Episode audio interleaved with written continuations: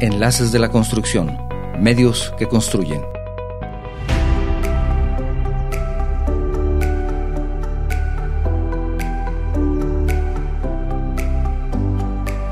La construcción es una de las actividades más antiguas del mundo y una de las que mayor evolución ha tenido a lo largo de los años. Sin embargo, dicha industria también ha tenido que enfrentar grandes retos en materia de ética y transparencia al paso del tiempo. Te invito a escuchar esta charla con el tema Transparencia en el uso de los recursos públicos. Nos acompaña el ingeniero Juan Manuel Chávez Ochoa y el ingeniero Carlos del Río Madrigal, secretario y presidente respectivamente del Consejo Directivo de la Cámara Mexicana de la Industria de la Construcción, Delegación Jalisco. Empezamos.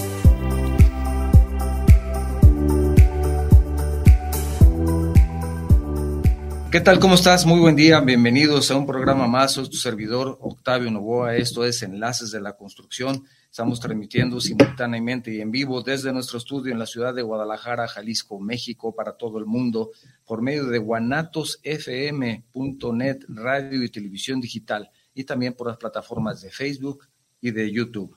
Para nuestra audiencia en los Estados Unidos, quiero recordarles que hay un número telefónico al cual ustedes pueden marcar, es una llamada sin costo para ustedes, el 425-394-7097. Ustedes marcan ese número, llamada sin costo, y pueden enlazarse también a nuestro programa. Si lo que deseas es enviarnos un mensaje vía WhatsApp, tenemos disponible el número 3329 52 55 22. Lo repito, 3329 52 55 22. Si tu mensaje es de fuera de la República Mexicana, no olvides agregar el prefijo 521. También tenemos la posibilidad de recibir tus mensajes por medio de la plataforma de Facebook o de YouTube, si estás utilizando cualquiera de esas dos para vernos y escucharnos el día de hoy.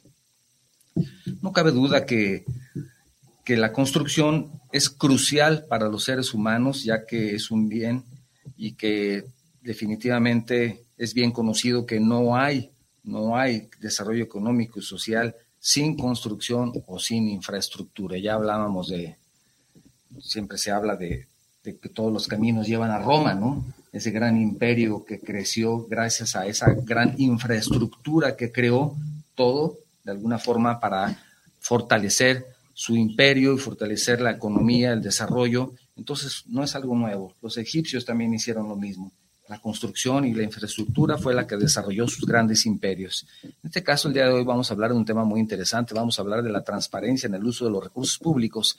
Y para esto me acompaña, tengo el gusto de que esté con nosotros dos personalidades, el ingeniero Juan Manuel Chávez Ochoa, que es secretario de la Cámara Mexicana de la Industria de la Construcción de la Nación Jalisco, y también el presidente del comité, que es el ingeniero Carlos del Río Madrigal digo personalidades, para mí es un gusto y un orgullo que nos acompañen personalidades como ellos, porque no solamente podemos hablar de temas interesantes para ustedes, sino que fortalecen, hablando de fortalezas de los grandes imperios, fortalecen a nuestro programa.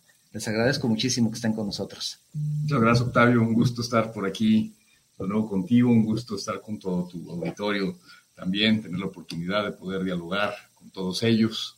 Y bueno, temas tan interesantes que nos vamos a tocar. Gracias, Octavio, por la invitación. Saludos a todo tu auditorio. Con mucho gusto estamos aquí para compartir. Este tema de la transparencia es un tema muy importante. Sin embargo, para dar un contexto, me gustaría que habláramos al principio respecto a, al sector de la construcción, que es definitivo que es importante para todos. Pero, ¿hasta qué punto consideras que se planea y se fortalece en este momento este sector, lo tenemos medio olvidado, no somos tan buenos planeadores, no miramos hacia el futuro. ¿Qué, qué, sucede para dar un contexto actualmente desde tu punto de vista en, en la industria? Carlos. Es un punto bien importante el que estás tocando y, además se relaciona mucho con, la transparencia, ¿no? El, el, hecho de tener una planeación con una visión de largo plazo que sea clara y objetiva, sustentada en análisis sociológicos, pero también del desarrollo que buscamos en, en nuestro estado, en nuestro país, en cada una de nuestras regiones. Eh, nosotros consideramos que es fundamental, ya lo comentabas, un gran ejemplo son los romanos que hicieron todas estas redes de caminos, hicieron infraestructura eh, también eh, hidrosanitaria, ellos tenían las primeras obras de drenajes, de conducción de agua muy importantes y eso fue lo que, lo que sustentó el desarrollo de una gran civilización. bueno, lo hemos visto también con las, con las, eh, los países modernos, ¿no? Vemos a Alemania, la forma en la que sustentó eh, un gran desarrollo eh, en los 30 y, bueno, hasta el momento sustentado en una infraestructura bien planeada y con una visión de futuro de largo plazo y, y bueno, muchos países lo han hecho de esta manera. Nosotros consideramos que esto es fundamental para que nuestro Estado y nuestro país se puedan desarrollar, que tengamos una planeación clara, una planeación que sea transparente y que sea eh, del dominio público, que sepamos el rumbo hacia dónde, hacia dónde vamos, hacia dónde va cada uno de los rincones de nuestro Estado, de nuestro país, cuál es su vocación, si es una vocación agrícola, industrial, eh, comercial, eh, en fin, el tipo de vocación son diferentes infraestructuras que se tienen que realizar desde, desde los sistemas de comunicación, energía, agua, también la, educación, que hablaban en tu programa anterior, de este tema, el desarrollo de capacidades en las diferentes regiones para que puedan llenar los requerimientos del desarrollo económico, que a fin de cuentas redunda en beneficio, en beneficio a todas las familias, ¿no? en mejor calidad de vida. Entonces, yo creo que, que en México nos hace falta mucho esta visión de largo plazo objetiva, si bien eh, cada seis años se tiene que hacer un plan nacional de infraestructura, cada seis años se hace con la visión del presidente en turno y el que llega tira toda la visión del anterior e inventa refinerías, trenes y tumba todas las, las, ideas que tuvo el anterior y, y, el que sigue otra vez va a volver a inventar. Y no se trata de eso, yo creo que se trata de tener muy claro cuáles son las necesidades que tiene cada rincón de nuestro país para que la infraestructura lo poco o mucho que tengamos de recursos se desarrolle enfocada a buscar el desarrollo, no a, ideas, caprichos o compromisos políticos. No creo que tenemos que tener esta claridad que es fundamental para que nuestro país se pueda seguir desarrollando, que podamos tener esa visión, que se tome en cuenta pues, al sector privado, a la sociedad, a la academia, en, la consulta de esta, de esta infraestructura que se tiene que hacer. Me queda claro que tiene que haber una planeación central. Tampoco se puede tomar en cuenta todos porque no llegamos a ningún lado, pero tenemos que tener muy claro el rumbo y la gente tenemos que saber hacia dónde vamos. ¿no? En esos grandes países siempre han sabido hacia dónde van. Ellos saben que la región del norte es productora de este tipo, en otra región producen los coches y está bien claro todo eso. Entonces creo que tenemos que enfocar nuestro país también. Y, más con los cambios geopolíticos, ¿no? que son de pronto nos pueden tomar con los dedos en la puerta como el caso de la guerra de Rusia y Ucrania, que tú dices, no, pues ellos están muy lejos, no nos va a pasar nada, pero nos damos cuenta de que este conflicto, que muchos decían que no iba a pasar de un par de meses, pues siguen pasando los meses y no se ve cuándo va a terminar. Entonces son situaciones geopolíticas que también México no puede estar exento de ese tipo de, de hechos que nadie prevé, como una pandemia, que nadie prevía, una pandemia. En este caso, Juan, me gustaría nos dieras tu punto de vista. En las empresas sí se suele planear. Algunas empresas privadas ya tienen su planeación a corto y largo plazo.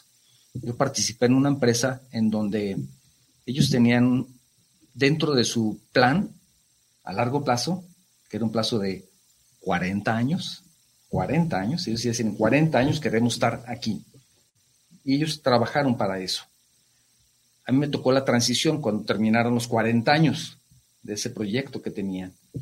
Y dentro de todo esto que ellos tenían planteado de innumerables metas, una de ellas era, vamos a cambiar nuestra sede a otro lado.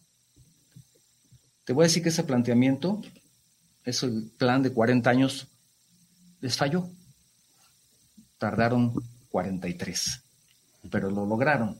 Fíjate cómo la planeación. Entonces, sector privado lo vemos. Muchas empresas, nacionales e internacionales.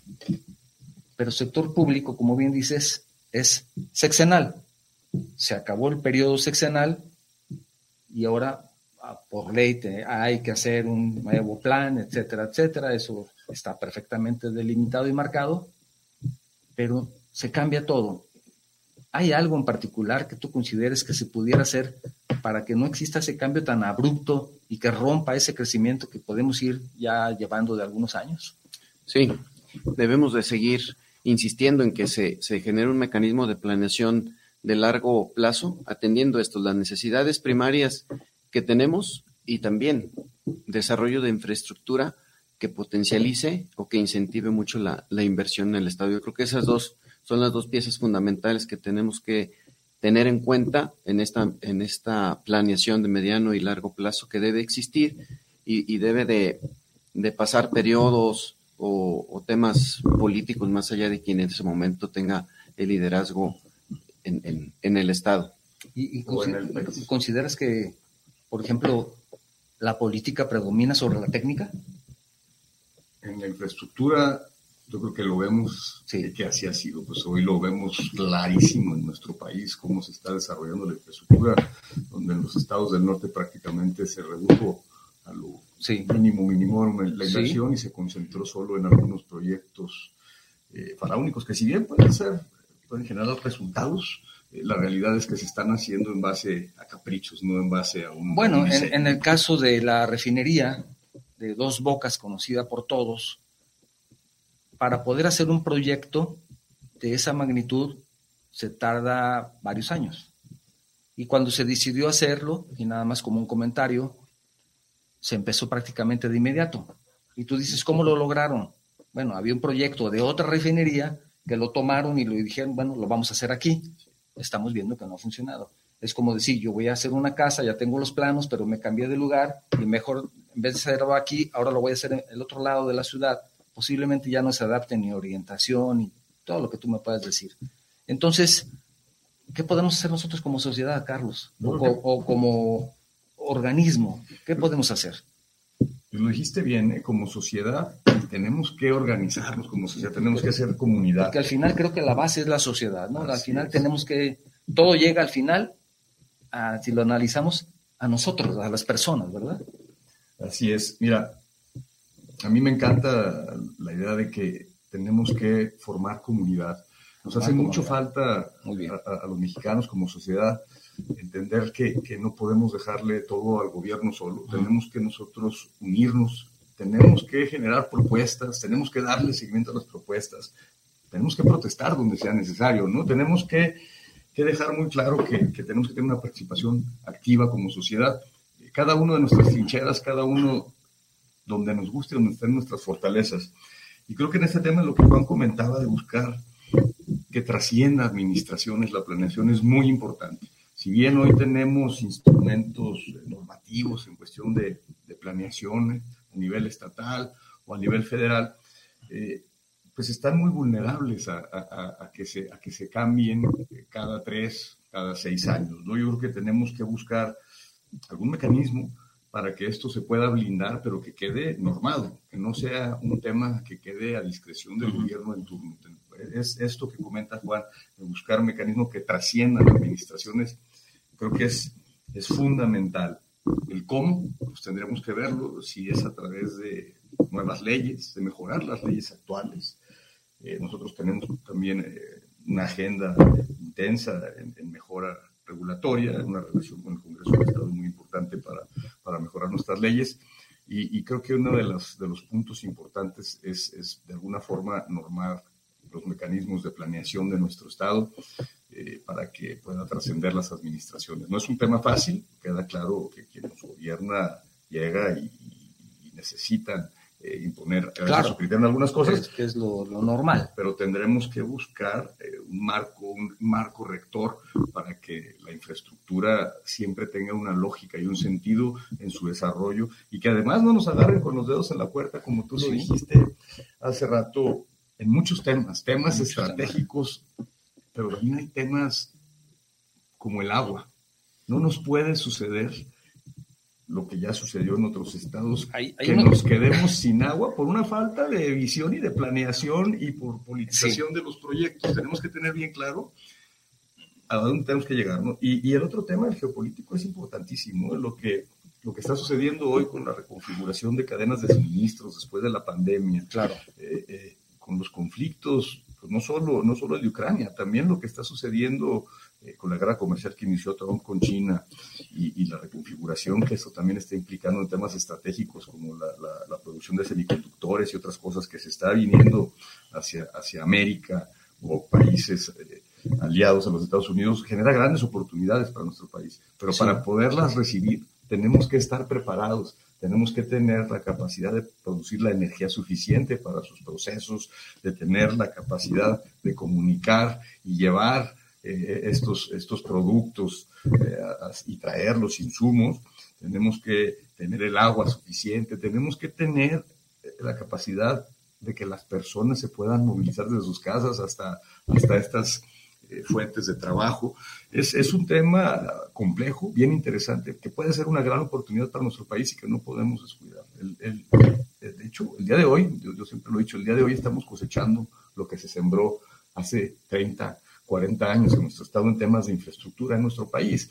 Lo que estamos utilizando hoy, la red de, infraestructura carretera que estamos utilizando hoy, pues es una red que se hizo hace muchos años y que se ha modernizado y que se ha actualizado. Tenemos obras nuevas, pero la realidad, pues la última gran obra de infraestructura carretera nuestro estado puede ser el macrolibramiento y esto es un tema que se consiguió en los 80s o 90s. Necesitamos seguir, seguir construyendo para poder seguir siendo atractivos a la inversión.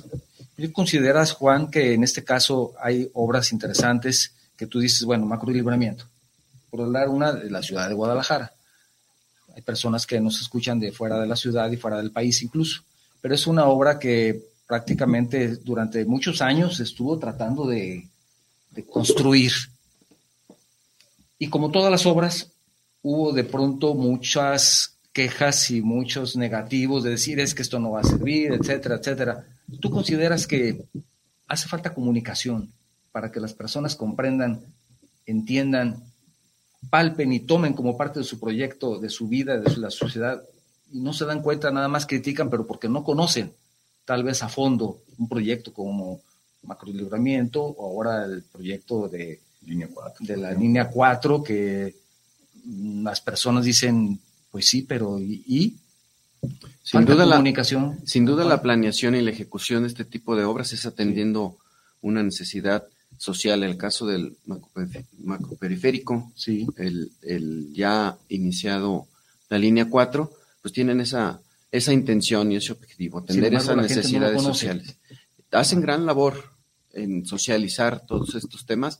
Como comunidad, ya lo decía el presidente, también tenemos que involucrarnos, hacer parte, hacernos parte de estos grandes proyectos, pero sí se, se socializan, se ha hecho gran tarea en esa socialización de las obras, hay que apropiárselas, hay que ver ese, ese beneficio y seguramente habrá detractores siempre, pero la necesidad y la atención de la necesidad pues está, está ahí, ahí están los, los resultados. Se hablaba de la red carretera, nos compartían cifras, compartíamos cifras en, el pasado evento plenario del jueves, en donde el 85% de nuestra red carretera estatal está en óptimas condiciones de transitibilidad. Y eso es un gran dato. Por primera vez en muchos años. El tema es que hay administraciones que lo han dejado abandonado por completo. Que no lo conocemos el dato. Así es. ¿Sí? No lo conocemos. Lo escuchamos, tuvimos la oportunidad de que nos lo compartieran en la plenaria, pero a lo que me refiero, y hablamos otra vez de la sociedad, dicen, pues no se está haciendo nada. Y sí se está haciendo. ¿Falta comunicación, Carlos? Yo creo que sí puede ser que falte comunicación, el involucramiento de la sociedad en los procesos creo que es fundamental. Organizaciones como la Cámara de la Construcción creo que son Ah, pues, soy el presidente. Claro, no, bueno, no lo puedo decir de otra forma, pero creo, que, creo, que, creo que tenemos una gran capacidad. Mucho, sí. y, y, el reunirnos en torno a organizaciones como la CEMIC hoy, pero yo lo decía hace rato, cada, cada quien desde su trinchera, donde se sienta cómodo en una organización, debe de participar. Y aquí es donde se comunica y donde además no solo se comunica, se puede, se puede eh, eh tener, tener un efecto en lo, que, en, lo que, en lo que se hace, ¿no? Podemos tener influencia en lo que se puede planear. Podemos impulsar estos instrumentos de planeación que existen se modernicen, se actualicen y, en ese sentido, pues también al estar involucrados nos empezamos a enterar de todo y lo difundimos con, eh, entre la sociedad. Pero ¿sabes qué nos hace falta también mucho? Poder comunicar las necesidades. Hay un tema, grandes obras que se pueden hacer. No tenemos una red de comunicación de transporte público masivo de cercanías. Yo creo que nos hace mucho falta eh, poder comunicar a las ciudades eh, intermedias. Por ejemplo, bueno, pues en la zona metropolitana de Guadalajara, tener comunicado el Bajío, tal, a las zonas de los Altos, eh, Zapotlanejo, Tepatitlán, Pocotlán, La Barca, eh, posiblemente hasta Ciudad Guzmán y todas las poblaciones circunvecinas para que podamos activar todo este territorio, para que las personas puedan ir y venir a los diferentes fuentes de empleo que puedan surgir de manera eficiente y esto nos hará mucho más atractivos como Estado. Y además hacer células, ¿no? No estoy hablando de un, de un núcleo alrededor de la zona metropolitana, pero creo que todo nuestro Estado puede generar diferentes núcleos intercomunicados eh, que habilitaría mucho, mucho el territorio del Estado para poder recibir inversiones, porque las inversiones, independientemente de entrar en la infraestructura, necesitan sobre todo, y algo que tenemos en Jalisco, es gente muy trabajadora, muy emprendedora, muy capaz.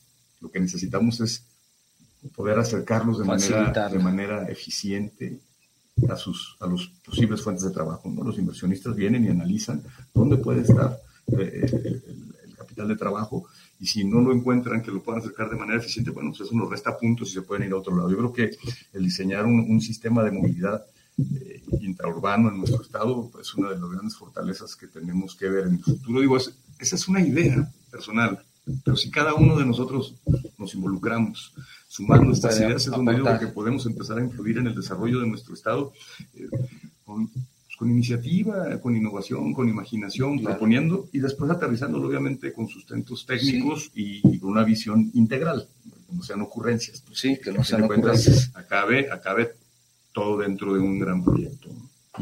Sí, ¿quieres abundar al respecto? Adelante. Me parece interesante lo que mencionas porque esto es desarrollo. Es crecer, es desarrollar. Las ciudades de una forma natural, pues, todas las personas lo buscan para tener una mejor forma de vivir. Así es. A veces no se da. A veces dices, me cambié la ciudad, pero me está yendo peor, ¿no? Tengo que, trabajar en el norte, vivo en el sur, dos horas de transporte, etcétera, etcétera. Pero eso de los puntos de desarrollo, digamos, células, como le mencionaste hace un momento, eso es un planteamiento sumamente interesante. Entonces, si, por ejemplo, y ya caminando un poquito más hacia lo que es el organismo, la Cámara Mexicana de la Industria de la Construcción, Ahí la importancia de que tenemos que considerar es afiliarnos como empresarios a ese tipo de organismos, en este caso la Cámara, estamos hablando de la construcción, para que también nuestra voz pueda ser escuchada. ¿Puede ser un medio? Sí. Eh, yo tengo participando de manera mucho más activa ocho años a la Cámara, ya era afiliado a ella y por eso sigo en la Cámara y por eso me quiero y me apasiona tanto la Cámara, porque precisamente vi que era la, herramienta o era el mecanismo como podemos amplificar nuestra, nuestra voz, que nuestras inquietudes, propuestas sean escuchadas. Tenemos que retomar esa fuerza de los organismos empresariales, de la sociedad civil organizada. Debemos darle ese peso específico que tenemos como, como comunidad. Debemos de centrarnos partiendo desde la misma definición de comunidad. Tenemos objetivos en común, tenemos quejas o inquietudes en común. Entonces, de manera comprometida, de manera muy organizada, debemos de reintegrarnos como, como una comunidad, como una comunidad activa y sobre todo proactiva, y que seamos inquebrantables en todo este proceso, que es la manera como podemos influir o incidir en la misma generación de políticas públicas en la promoción de la infraestructura de nuestro Estado y que al final se reditúe en un beneficio socioeconómico para nuestro Estado y para los que lo habitamos y nuestro país. ¿Y la Cámara es escuchada en los tres niveles de gobierno o han sentido que hay cierto rechazo o hay apertura? ¿Cómo lo han sentido ustedes? Yo, y además quiero abundar en lo que comenta Juan. Primero quiero abundar un poquito. La Cámara de cualquier organización social no es solo el estar afiliado, el tener una membresía. Hay que participar activamente. Yo, yo, yo, invitaría a, cualquier persona que esté afiliada, asociada, a cualquier organización. Obviamente nosotros representamos la CEMIC y nosotros encantados que se acerquen y participen con nosotros, porque hay que estar ahí. Hay que, hay que estar presentes, hay que estar viendo a, subir nuestras, nuestras inquietudes, nuestras iniciativas y, también, ¿por qué no?, este, eh, nuestros reclamos, ¿no?, para que los podamos eh, subir la voz. Y, fíjate que nosotros hemos encontrado que sí tenemos, tenemos puertas eh, abiertas. La realidad a mí me, me, ha gustado mucho el proceso de, estar participando en la CEMIC, me he dado cuenta el, el gran reconocimiento que tenemos. Y bueno, gobiernos estatales y municipales tenemos una colaboración activa muy intensa. La realidad es que, yo no sé si es la suerte de los gobiernos en turno que han, que han tenido muy buena disponibilidad para, para escuchar nuestras propuestas, pues la realidad es que, si bien no todas se han ganado, en fin, claro. todas han sido escuchadas y hemos caminado muchas, hemos generado grandes propuestas. Digo, la, la, idea del día de hoy no es venir a platicar de todos los, los, los temas que hemos logrado con gobiernos estatales y municipales, pero sí, sí tenemos, sí tenemos eh, hay una, un área donde se nos escucha clara, clara y llano y donde podemos incidir en todos los sentidos y lo que falta, ¿sabes qué es? A veces lo que nos falta son manos, porque hay demasiados frentes, demasiadas cosas que podemos hacer. Entonces, por eso es invitar a la gente a que venga, obviamente siempre con una mente abierta, con propuestas sanas, o lo que venimos aquí es a conseguir, a buscar, a buscar cómo, cómo sí hacer las cosas mejores por nuestro Estado y por nuestro sector de la construcción, y el estar participando directa y activamente es fundamental. Las puertas están abiertas. Esto, esto es algo que, que hemos tratado de, de hacer. Eh, a veces no es fácil, pero también se, se, se, vale, se vale recibir propuestas para poder claro. seguir creciendo y desarrollándonos al interior de la institución, pero sobre todo para incidir, incidir en el exterior, ¿no? En, ante la sociedad, ante el gobierno, sector académico. Gobierno federal, también tenemos una representación importante. La relación con el gobierno federal eh, generalmente es muy, muy positiva. También tenemos eh, incidencia en, en todos los temas federales en esta administración ha sido un poco más complicado. Los, los incluso, incluso desacuerdos, ¿no? Que han sido manifestados por el presidente nacional. Así es. ¿verdad? Que también en su momento él ha dicho esto no nos parece bien. Y se, o sea, y se, ha manifestado, claro. Se ha manifestado de manera muy clara y esto también tú puedes decir, bueno, es que no siempre está de acuerdo. O sea, no se trata de estar siempre de acuerdo. Así es. Se trata de manifestar también un desacuerdo con respeto y y siendo propositivo, ¿verdad? Es como usualmente la Cámara trabaja de esa forma. Es exactamente la forma en la que queremos trabajar, sí. siempre generando propuestas y buscando soluciones a lo que hay, y sí, alzando la voz cuando hay algo que, que creemos que nos está haciendo bien. Me gustaría mucho, si me permiten, recordar el número telefónico que tenemos disponible para las personas que nos escuchan en los Estados Unidos. Hay un número telefónico sin costo para ustedes, que es el 425-394-7097. De esa forma pueden escuchar nuestro programa de manera directa, sin costo.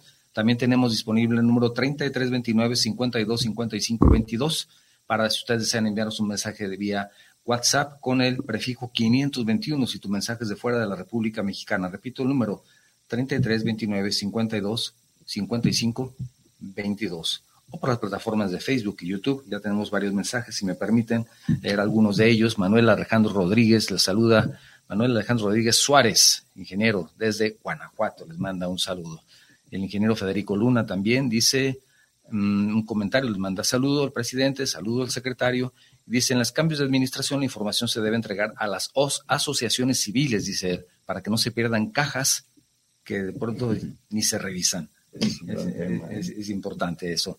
Gracias, ingeniero, por tu mensaje. Olivia Royamas, felicidades al programa. Saludos a los invitados de lujo.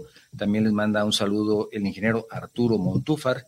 Dice saludos a Carlos y a Juan Chávez. Muchas felicitaciones. También tenemos mensaje del ingeniero Mario Alberto Velasco. Saludos desde Coyoacán para Enlaces de la Construcción. Un saludo a los ingenieros invitados. Felicidades, manda esa felicitación. Mariana Sib, saludos del programa desde Calquiní, en Campeche. Saludos a los ingenieros. Y está entrando también otro mensajito, ahorita lo leeremos en un momento más.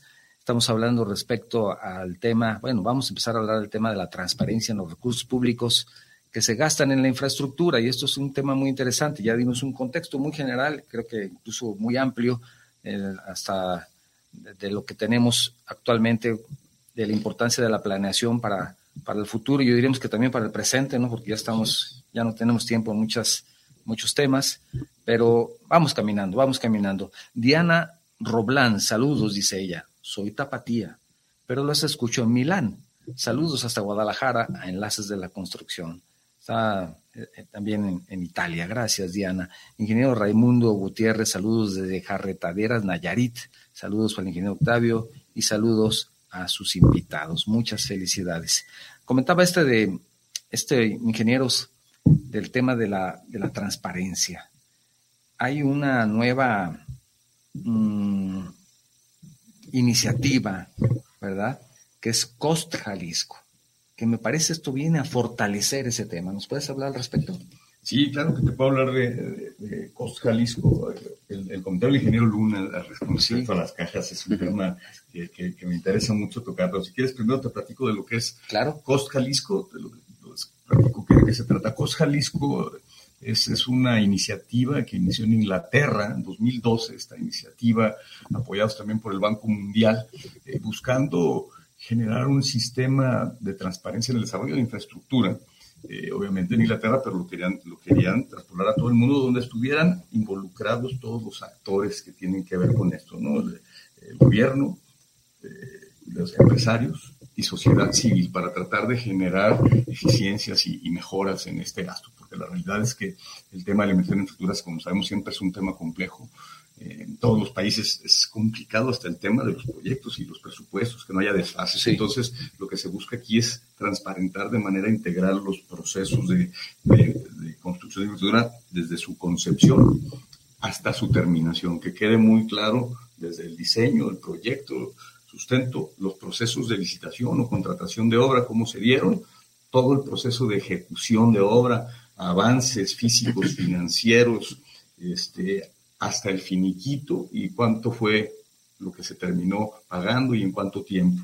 Esto en el afán de que la sociedad eventualmente se pueda involucrar a, formar una especie de contraloría social, que cada uno de los que están cerca a cada una de las obras, si está haciendo una calle, tú te puedas meter a una plataforma que ya tenemos. a ese nivel. Esta plataforma en, en, Jalisco, sí. en, la que estamos trabajando, que se llama cost, costjalisco.org.mx. Eh, lo que estamos buscando es que eventualmente tengamos ahí subidas prácticamente todas las obras que se estén haciendo. Entonces, eh, como ciudadano beneficiado, te puedas meter ahí y tú veas cuándo se contrató, en cuándo se contrató, cuál es el plazo de ejecución, en dónde va, porque se está subiendo en tiempo real toda la información y tú puedas verificar que la información que está ahí es verídica y puedas convertirte en un contador ciudadano, que es a lo que yo me refería con el involucramiento de la sociedad. Te decía, este, este, esta iniciativa eh, se fundó en 2012 en Inglaterra, se había tratado de, implementar aquí en México por el gobierno federal, la Cámara Nacional estuvo haciendo esfuerzos en aquellos tiempos con Felipe Calderón. Eh, no se logró de aterrizar el tema y, bueno, hace poco más de un año aquí en Jalisco, Cintia Cantero, cuando encabezaba el ITEI, eh, logró traer esa iniciativa a Jalisco haciendo, haciendo acuerdos, porque hoy por hoy este tema de transparencia proactiva es un tema voluntario, es un tema en el que dependemos de la buena voluntad de, nuestros gobernantes, de los funcionarios. Eh, nuestro gobernador Enrique Alfaro aceptó eh, David Zamora, subieron algunas obras con el secretario de, Obra Pública, algunas obras del Estado, obras importantes subieron ahí, subieron el tema de Jalisco y algunas otras, este, y también se habló con Zapopan, Guadalajara, eh, y ellos han estado empezando a subir obras. Eh, tenemos noticias, por ejemplo, el municipio de Guadalajara, hoy por hoy aceptó subir el 100% de las obras que se estén ejecutando. 100%. 100% de las obras que se estén ejecutando Guadalajara ya aceptó empezar a subir todas estas obras para que las podamos tener todas en, todas en esta plataforma para que cualquier ciudadano pueda acceder y ver todos estos procesos. A ver si entiendo. Afuera de mi calle, de mi casa, en la calle, hacen una obra de pavimentación, solamente de dos cuadras. Sí. ¿La voy a poder ver ahí? Sí, ahí la vas a poder ver. O sea, no es para grandes obras como macrolibramiento, lo que hablamos hace un momento, sino pequeñas obras en nuestra colonia. El objetivo ideal es llegar a eso. Y Guadalajara hoy estamos llegando a ese punto. No, no es un tema fácil, porque hay que adecuar hasta los sistemas de captura que ellos hacen para que se pueda. Un volumen de información tremendo. Es un volumen de información muy grande. También hay que, hay que reconocer una cosa, las leyes de transparencia en México están muy aventajadas, están muy adelantadas, hay, hay obligación de transparentar mucha información. Lo complicado es que se transparenta toda desmenuzada. Sí. Hacer una Contraloría Ciudadana se vuelve complicadísimo si lo hiciéramos por separado la, virtud que tiene Cost es que lo une todo en una sola plataforma para que tú puedas entonces sí ver claro, tu calle claro. desde que se contrató cómo, y, si la están ejecutando, pues tú vas en qué va el proceso, cómo, cómo van los avances. Y si, avanza el 50%, tú ves que solamente llegaron, levantaron el pavimento y se fueron. Llevan el 20%, entonces tú puedes poner una denuncia y decir, oye, aquí están diciendo tal vez, llevan al 50%. Tal vez no necesitas ser un ingeniero calificado para poder decir, oye, me, me parece que no. Tal vez el puro sentido común te va a decir que no va así. Así es. Eso es un... y, y esto es pues, parte de esa también comunicación que platicábamos para que estemos todos enterados. También tiene ese, ese sentido, ¿eh? porque vas a poder ver la calle de fuera de tu casa y vas a poder ver la carretera en la que estés transitando, que se está dándole conservación. Eh, pues, ¿En qué etapa va? La, la, mayoría de las obras tienen un letrero, dice obra, tal, entonces está muy fácil identificarlas en ese sentido. Esto es a donde se busca llegar. Es, es una ruta larga, sabemos que no va a ser sencillo, lo, lo, lo comento nuevo, dependemos de la buena voluntad de los funcionarios. La, la COST tiene, tiene la ruta, primero de la implementación, después de la legislación, porque hay países que no tienen leyes tan, tan, tan, importantes como la de México en temas de transparencia. Aquí ya tenemos legislado eso, pero lo que sigue también es normar que la utilización de COST, que hoy es voluntaria y, agradecemos y reconocemos la, buena voluntad de los gobiernos para ir más allá de sus obligaciones, pero que eventualmente sí la legislemos. Estamos impulsando en el municipio de Guadalajara. Que en el reglamento de obra pública se incluya, si ya lo están subiendo, ponlo en el reglamento ah, para que cuando lleguen las nuevas administraciones lo sigan haciendo, que no dependamos de nada más de, de la buena voluntad. Pero también puede ser menos trabajo. Si en el mismo momento que subes una obra también la subes al sistema, sí. pues estás ahorrando un, un, retrabajo de tomar y volver a subir. Fíjate que así está funcionando ahorita. En, en, en el municipio de Guadalajara y en Sion unieron su, su sus sistemas de captura, sí. lo que tienen que subir a las claro, plataformas de transparencia, claro, claro. se sube de manera paralela a la plataforma sí. de COS para que no tengan ellos un doble trabajo. Ya está funcionando así en Guadalajara. Entonces, el siguiente paso es buscar que esto se, se haga pues ya por norma, ¿no? Para que, para que se quede siempre, para que tengamos una estabilidad en esto. Y entonces sí, pues si Guadalajara, ojalá esperemos que lo haga pronto, eh, ya está en el Cabildo esta iniciativa de, de, de, de, modificación al reglamento de obra pública. Eh, ya no más falta que lo acaben de revisar las comisiones y, y, que se someta a votación.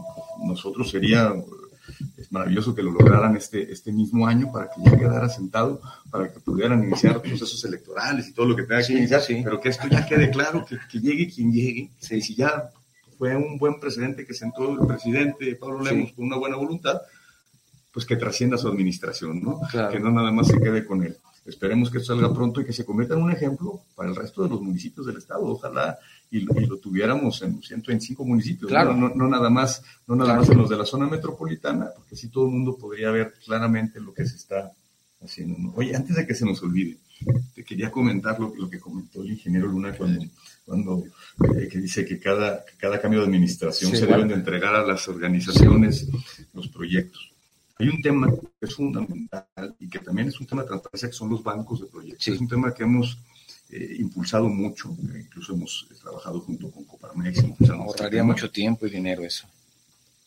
Tiempo, dinero y en, y en, un esquema de planeación de largo plazo, el poder tener todos los proyectos guardados en, un, en una base de datos ya está, que esté ya está con un costo que se puede actualizar de manera inmediata. Exactamente y digas, ok, en este momento tengo 50 pesos, ¿en qué los voy a ejercer? Bueno, esto y esto y esto es prioridad, perfecto. ¿Dónde están los proyectos?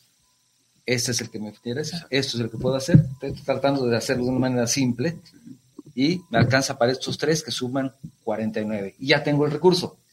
Pero, y, y, además los tienes organizados, organizado. en una base de datos, sí, porque señor. eso es lo que te va a ayudar a planear a largo plazo si tenemos un montón de proyectos regados, como dice el ingeniero, en cajas, quién sabe dónde. ¿Quién sabe dónde? Oja, este, ojalá, ingeniero, ojalá estuvieran en cajas. ¿no? ¿Cómo le haces el día que quieres planear sí. si no sabes pues ni dónde están? Y además no hay comunicación, porque son muchas dependencias diferentes las que hacen la infraestructura y no necesariamente tienen esa relación. Tienen una, una sí. comunicación tan abierta o tan sí. fuerte, ¿no? Este, pues en el pasado ha sucedido, ¿no? Que llegan dos dependencias a, a, atacar un mismo punto y ahí se encuentran y se tienen que poner de acuerdo, ¿no? Pero yo creo que entonces tiene que haber este banco de proyectos un tema pues, de eficiencia administrativa para que no se pierda. Hay muchos estudios técnicos que se hacen en cuestiones de mecánica de suelos, estudios geológicos, hidrológicos, que, que se hacen para hacer un proyecto. Incluso se vuelven a hacer. Y se vuelven a hacer porque esos se hicieron para un proyecto y se vuelve a hacer otro en la zona y tienes que volver, te vuelven a mandar a hacer todo eso. Sería muy eficiente que todos esos estuvieran ya capturados en una en, un solo banco de proyectos, entonces pues ya haces referencia a todos los estudios que ya se hicieron en esa zona, los puedes actualizar, además tienes un punto de comparación, de benchmarking de lo que ha sucedido en el tiempo.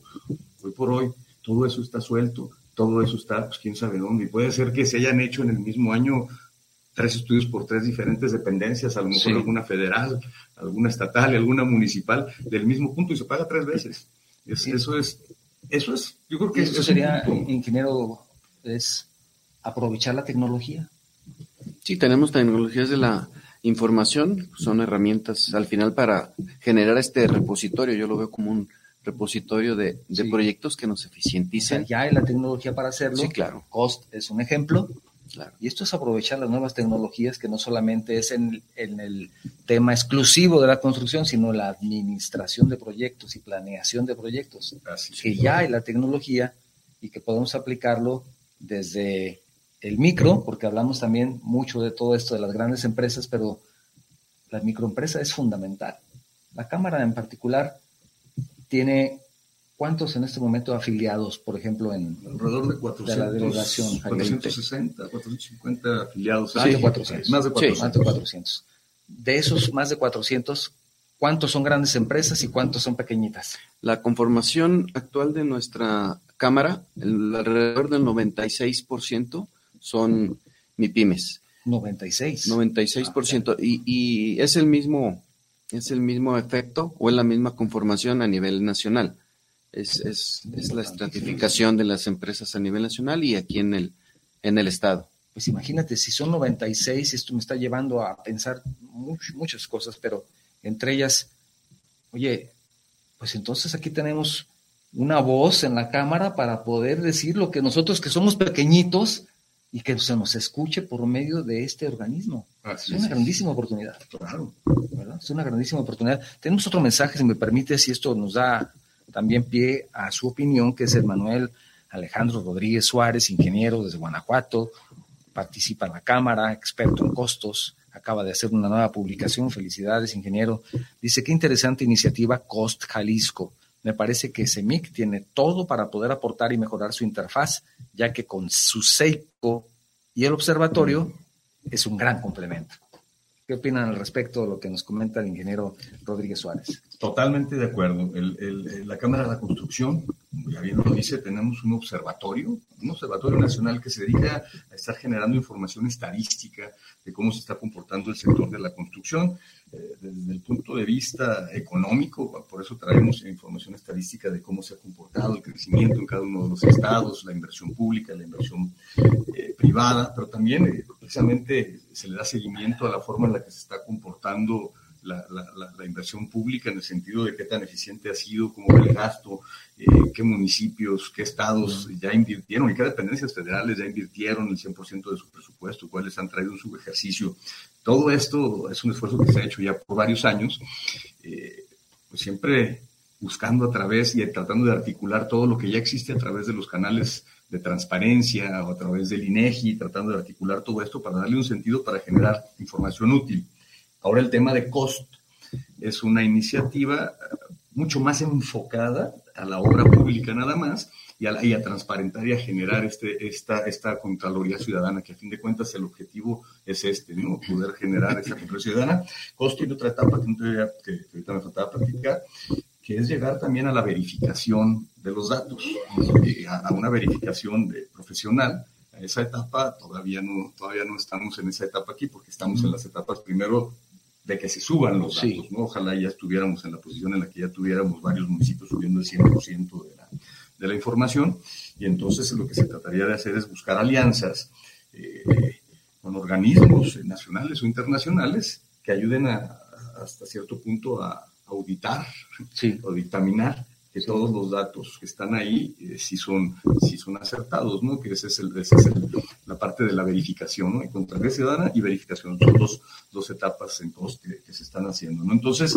sí, nosotros creemos que, que por eso, por eso y, y, siguiendo dándole crédito a Cintia Cantero, que fue quien, quien pudo traer esa iniciativa a Jalisco y quien la trabajó por más de un año y generó todos estos grandes acuerdos sobre los que ahora que Semil Jalisco asumió la presidencia de este grupo multisectorial de COST, que ahorita te platico, eh, pues la intención es potencializarla. La vocación de la Cámara está ahí traíamos ya toda esta información. A través de COS creo que podemos potencializar aún más lo que ya estamos haciendo y sobre todo permearlo más hacia la sociedad, que es la intención. ¿no? Eh, COS tiene un grupo multisectorial eh, que está conformado por el sector académico, este, sociedad civil, el sector empresarial. 18. Son, son, son, 18 integrantes de este grupo multisectorial. Sí. En este momento CEMIC lleva el liderazgo. CEMIC lleva la presidencia de este grupo. ¿Se va cambiando eh, de manera mm, ya periódica o, todavía no se define no, No se, no se cambia de manera periódica, no, no está definido así.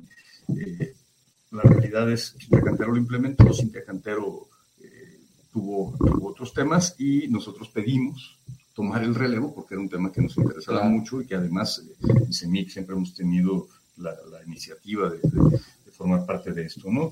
Este, hasta el día de hoy, pues se toma la iniciativa y, es darle con todo para que este tema prospere, cada vez sea más fuerte, ¿eh? que cada vez crezca. Pues es un gran trabajo.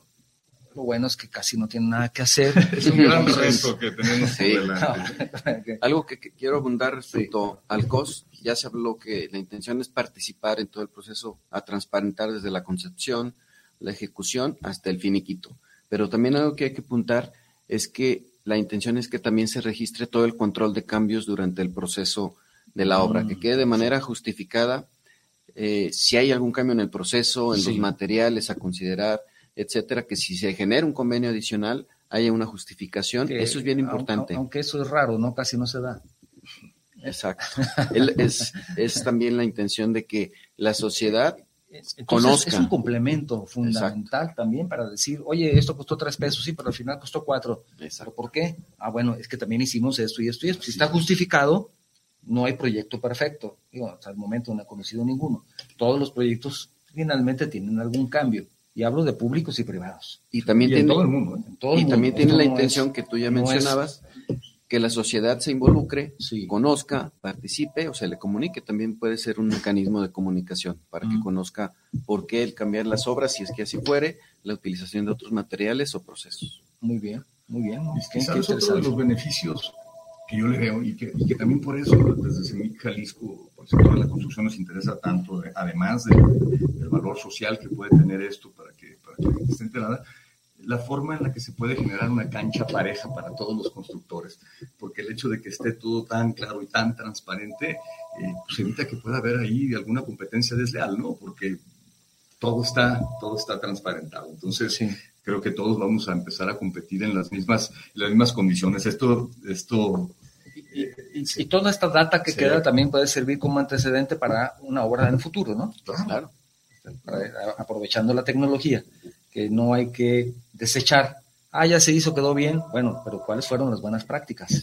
¿Qué fue lo que nos equivocamos? ¿Por qué costó más? O sea, eso nos puede dar una amplísima información. Y, regresando al banco de proyectos, porque un tema que, también es importante, la obra futuro, como lo comentamos, es importantísimo, pero la obra que ya se ejecutó, ¿dónde está la infraestructura que hemos hecho?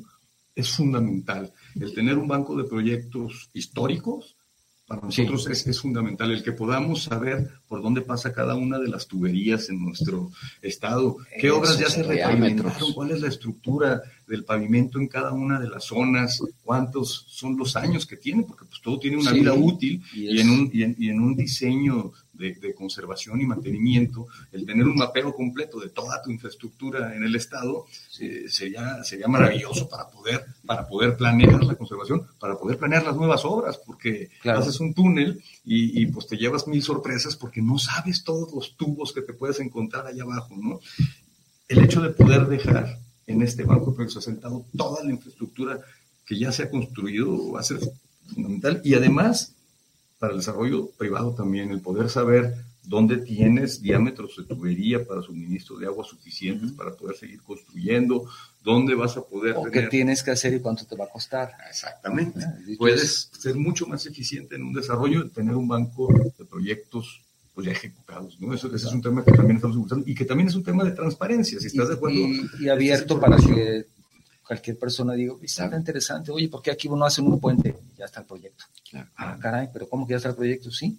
Entonces, puedes acceder y si eres un técnico incluso puedes proponer alguna mejora, ¿no? Claro. Puedes decir, oye, está muy bien, pero yo conozco la zona y yo creo que es mejor hacerlo 50 metros más allá porque hay la oportunidad de que tengas 10 metros de puente que vas a ahorrarte y eso significa tantos millones de pesos. Disculpen que haga tal vez algunos comparativos, algunas analogías tan simples, pero a veces nuestro público dice, bueno, no soy tan técnico, no soy tan técnico. Estamos a punto de cerrar y me gustaría antes de ello también mencionar un mensaje del ingeniero Enrique Norzagaray. Saludos para cada uno de los invitados del gremio. Saludos, muchísimas gracias. Enlace a la construcción, dice, los escucho es de en Austin, en, Texas. Gracias, ingeniero, por estar pendiente del programa. Estamos casi cerrando y me gustaría, antes de concluir, cederle la voz a, nuestro invitado. Sí, estoy leyendo aquí, pero cederte la voz para si quieres agregar algo antes de cerrar y posteriormente cerrar con, el presidente para sus últimos comentarios, por favor. Gracias, Octavio. Pues, más que nada agradecer la oportunidad de estar aquí con todo tu, auditorio, compartir lo que eh, venimos haciendo en cámara desde hace ya varios, varios años. Agradecer el esfuerzo de todo el comité directivo, del liderazgo de, Carlos que, nos ha impreso y nada, invitarlos a seguir participando en nuestra cámara, eh, hacer, hacer énfasis en la participación proactiva de todos nosotros, en reintegrarnos en esta comunidad para seguir siendo un referente en las acciones políticas y en las políticas públicas de nuestro Estado y de nuestro país. Muchas gracias. No, al contrario, te agradezco que hayas acompañado, nos hayas acompañado durante esta hora. Ingeniero, por favor, tus últimas palabras, conclusiones, lo que desees aportar. Nos dará un gusto escucharte. Pues ya lo dijo Juan, el tema, el tema de, involucrarnos, de ser comunidad, de estar cercanos, están las puertas abiertas en la Cámara de la Construcción. De veras, hacen falta manos y hacen falta cabezas para seguir proponiendo, y seguir generando y que sigamos organizándonos y que busquemos la mejora de, nuestra, de nuestro estado, de nuestra ciudad, busquemos generar mejores condiciones de vida. Eh, tenemos todos buscar estos intereses comunes que tenemos que, empujar y, creo que en este ecosistema que de la construcción tenemos mucho que aportar. Yo, yo, yo de corazón lo digo, podemos hacer muchísimo por nuestra ciudad, muchísimo por nuestro estado, muchísimo por nuestro país. Yo creo que hay que estar ahí juntos, hay que estar cercanos, ¿no? Y bueno, en el tema de la transparencia, creo que es fundamental lo que tenemos que hacer. Podemos hacer muchas cosas, como ya lo vimos, hay cosas en proceso, pero apenas son semillitas que se están sembrando, que yo espero podamos eh, llevar a florecer en los próximos años y que tengamos sistemas que sean muy eficientes y que ayuden al desarrollo de nuestro Estado. Pues les agradezco muchísimo. Antes de cerrar, me gustaría hacer un comentario personal y un agradecimiento a todas las personas que nos atienden en la Cámara Mexicana de la Industria de la Construcción. Su personal, todas las personas que están colaborando ahí, desde, y esta es una particularidad de esta delegación, desde que llegas te reciben con una gran sonrisa, todos te ayudan, todos están dispuestos a apoyarte en lo que necesites y eso me parece que es una gran particularidad que al final de cuentas pues viene siendo el reflejo de su liderazgo y de todo su comité. Pero todas las personas que están trabajando ahí siempre tienen esa particularidad de ser amables, atentos, dispuestos, proactivos y por ello, por su conducto, quiero enviarles si no nos están viendo, una felicitación a todos ellos, por favor. Con todo gusto. Muchas gracias por todo, gracias a todo tu auditorio. Un gusto estar con ustedes de nuevo.